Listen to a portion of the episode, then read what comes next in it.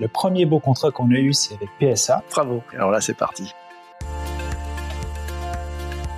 Bienvenue dans la saison 2 de l'idée qui change tout, le podcast d'EDF Pulse, le réseau qui accompagne les startups et les entrepreneurs qui innovent et inventent le monde de demain. Dans les épisodes de cette nouvelle saison, rencontrez des femmes et des hommes bourrés de talent et d'énergie.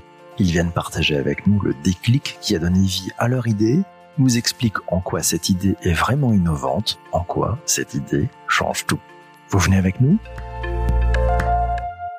François Couloudon, président fondateur de la société TipTrack, une entreprise qui fait des systèmes de suivi de la performance pour les industriels. François, est-ce que vous pouvez nous parler de ce qui a été à l'origine de votre activité? Historiquement, j'ai commencé ma carrière dans l'industrie chez Renault, puis j'ai euh, basculé progressivement dans le conseil pour des grands cabinets de conseil où j'ai aidé des grandes entreprises à construire ce qu'on appelle leur programme d'amélioration continue, donc leur programme Lean. Et ce que je me suis rendu compte, c'est que le Lean Manufacturing, qui est euh, une technique qui est très manuelle, un peu vieille école, c'est-à-dire que c'est quelque chose qui date des années 70 euh, du Japon, avait besoin d'être modernisé. Aujourd'hui, on a deux choses qui se posent. On a les techniques classiques, papier, crayon, techniques de managérial qui sont prouvées et éprouvées. Et en face de ça, on a les promesses d'industrie 4.0 très avancées. L'idée était de dire, il faut utiliser la technologie aux bons endroits pour pouvoir justement retirer les tâches chronophages à faible valeur ajoutée, mais garder cette implication du management et des opérateurs dans les opérations. Et c'est de là où est venu le concept et les idées de, de TipTrack. Toutes les solutions sont basées sur cette philosophie.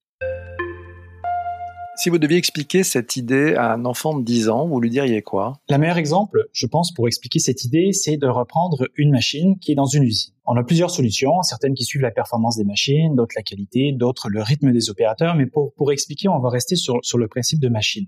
Une machine qui est dans une usine va pouvoir fonctionner ou ne pas fonctionner. Et en fait, ce qui va intéresser les gens dans l'usine, c'est de savoir pourquoi cette machine ne tourne pas tout le temps à produire des pièces bonnes. Nos systèmes vont d'abord, du point de vue électronique, capter l'état de fonctionnement de cette machine, noter toutes les pertes de performance, que ce soit une baisse de vitesse ou les arrêts, puis vont impliquer les opérateurs pour expliquer le pourquoi la machine est arrêtée. L'implication de l'opérateur va pouvoir permettre de, rajouter une intelligence humaine dans les données. Et ensuite, on combine ces deux informations, l'état de fonctionnement de la machine avec les causes renseignées par l'opérateur des temps d'arrêt, et ça nous permet d'avoir une compréhension parfaite de l'état de fonctionnement de cette machine.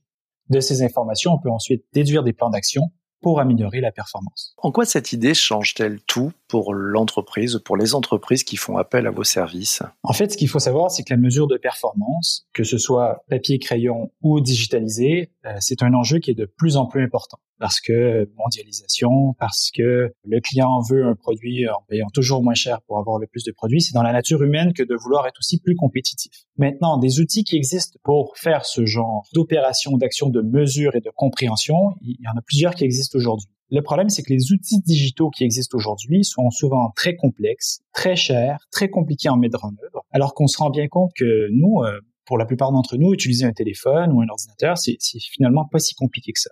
L'idée euh, était de dire comment on peut utiliser la technologie, s'affranchir de toutes ces complications en termes de coûts, en termes de mise en place et en termes d'utilisation pour que d'abord on puisse équiper largement n'importe quel industriel très rapidement. Deuxième des choses, que les gens puissent configurer et utiliser à tous les niveaux hiérarchiques de l'entreprise, pas juste les ingénieurs, pas juste les informaticiens, mais aussi les opérateurs. Et troisièmement, comment faire en sorte que cette technologie soit au service de l'efficacité des actions et non pas au service de la bureaucratie. Notre produit veut apporter du résultat. Le résultat passe par les actions humaines, des actions qui vont être menées par les opérateurs. Donc, ce qui compte, c'est qu'on donne l'information pour que les opérateurs, les équipes puissent prendre les actions les plus appropriées pour améliorer cette performance. Selon vous, François, c'est une innovation incrémentale ou une innovation de rupture que vous proposez à ces entreprises? Quand on essaie de qualifier l'innovation, je pense que de vouloir qualifier globalement l'innovation, c'est difficile. Si j'avais à dire qu'est-ce qui est incrémental et qu'est-ce qui est de rupture, je dirais que l'utilisation des technologies telles qu'on l'a fait aujourd'hui, que ce soit l'Android, le Bluetooth ou même les plateformes d'analyse de données, pour moi, c'est une sorte d'innovation incrémentale. C'est des technologies qui sont prouvées et éprouvées, qui fonctionnent bien, c'est des technologies sur lesquelles on peut compter et qui sont fiables. En contrepartie, ce qui est une innovation de rupture, c'est la façon dont on les combine, dont on fait la solution globale. C'est ce qui est intéressant euh, du point de vue de TipTrack. Alors TipTrack, c'est euh, trois briques. C'est d'abord une brique matérielle qui est un petit module Bluetooth qu'on va pouvoir venir connecter à l'environnement industriel, que ce soit sur la machine, que ce soit sur les points de contrôle qualité ou que ce soit sur les points d'assemblage manuel, qui vont permettre de noter les états de fonctionnement. La deuxième brique, ces, ces modules du données Bluetooth sont envoyés à des tablettes Android qui sont des interfaces homme-machine très puissantes, très rapides, avec des super résolutions, très agréables à utiliser par les opérateurs. Et ensuite, les informations de la tablette, qui sont à la fois les informations du module et le complément apporté par l'opérateur, vont pouvoir être remontées sur un serveur ou encore une fois innovation incrémentale.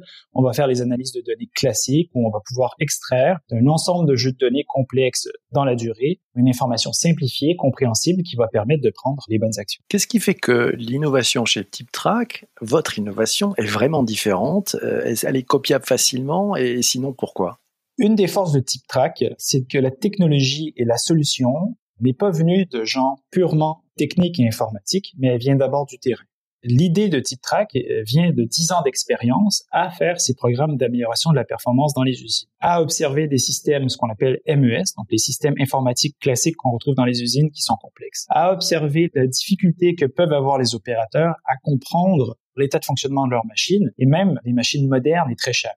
Ce qui fait que TipTrack est vraiment différenciant, c'est que dans l'équipe, on a des compétences qui sont à la fois très terrain, avec une vraie plus-value sur le management industriel et les techniques classiques d'amélioration continue. Et en parallèle, on a des gens qui sont extrêmement pointus dans leur domaine au niveau des technologies Ruby on Rails, des technologies Android, des technologies embarquées. Et c'est ce qui fait que notre solution, elle est si unique. C'est-à-dire qu'on réussit à combiner dans une équipe. On parle souvent d'entreprises comme étant des histoires d'hommes et de femmes, mais c'est le cas d'avoir toutes ces compétences dans une même équipe pour faire un produit qui finalement est unique en soi. Quelle a été l'étincelle, le déclic qui a donné lieu à votre idée? La genèse de TipTrack, ça a été simplement d'installer des petits capteurs optiques sur le côté de la ligne, connectés à des clés USB, où on allait simplement remonter quand est-ce qu'une pièce passait à un certain endroit sur la ligne. Et ça a été ça la genèse de TipTrack. Et ensuite, a découlé le fichier Excel qui, derrière cette petite clé USB qui nous remontait les points de passage, était capable de mesurer quand il n'y avait pas de passage de pièces et donc, on a identifié les pas de passage de pièces qu'on venait demander aux opérateurs de remplir sur papier.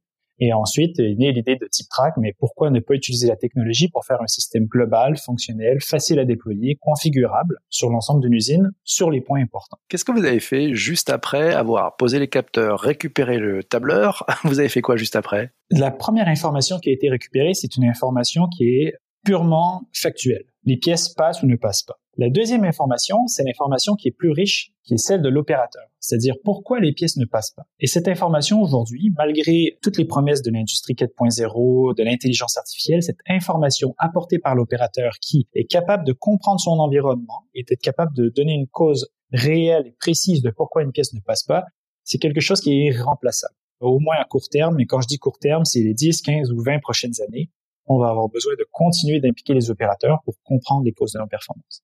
Ce qui arrive, c'est qu'il faut combiner ces deux informations pour ensuite être capable de les traiter et d'en retirer les, on va dire, les enseignements pour ensuite faire les actions. TipTrack a maintenant 4 ans. Quels ont été les vents contraires et les vents porteurs que vous avez rencontrés dans cette aventure entrepreneuriale? Je pense que c'est très difficile pour une entreprise de partir de rien et de se faire une réputation. Surtout dans un, un milieu et un marché comme la performance industrielle, les industriels ont besoin de solutions fiables, ont tendance à faire confiance aux marques établies et aux systèmes qui ont fait leurs preuves. Donc, quand on crée un système neuf, avec un nom qui, jusqu'à il y a quelques années, n'existait pas, il faut se faire une place sur le marché. Et je dirais que c'est de convaincre ces industriels et de commencer à se faire connaître qui a été le plus difficile, parce que maintenant qu'on est à peu près connu et qu'on commence à déployer et à avoir des, des, clients satisfaits, on finit par avoir euh, une vraie bonne dynamique et une inertie très positive. Et les vents porteurs? Alors, les vents porteurs. Quand on discute avec euh, les investisseurs, moins il y a de matériel. Quand tout est logiciel, plus c'est facile de se dire qu'on va avoir une, entreprise scalable qui peut se déployer à très large échelle très rapidement et qui peut faire plein d'argent.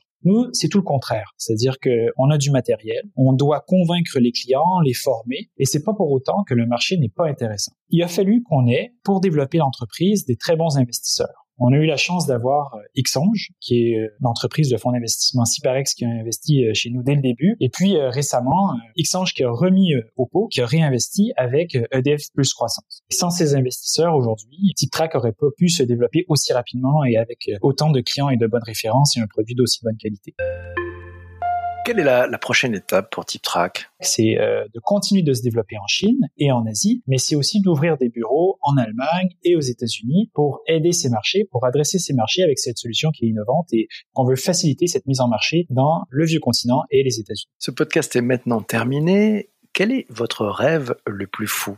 Et ce qui me ferait vraiment plaisir, et ce que je considérerais être comme étant un rêve, c'est qu'on puisse se dire que la solution de suivi de performance la plus facile à déployer et la plus abordable, et quand je dis abordable, c'est pas nécessairement en termes de coût, mais c'est globalement en termes de déploiement et en termes d'assimilation par les équipes, ce soit TipTrack. En France, ça commence à se savoir, il nous reste à conquérir le monde, mais si on pouvait devenir le SAP de la performance industrielle, c'est quelque chose qui est atteignable, je pense vraiment, et qui serait euh, vraiment le summum de ce qu'on pourrait faire avec TipTrack. Eh ben, c'est génial, on vous souhaite tout ça, François. Mille merci, merci à vous et puis bon vent à, à TipTrack. Merci François. Merci à vous. Pour ne rater aucun épisode de l'idée qui change tout et découvrir de nouveaux témoignages d'entrepreneuses et d'entrepreneurs passionnés et passionnants, abonnez-vous sur votre plateforme de podcast préférée. À très vite.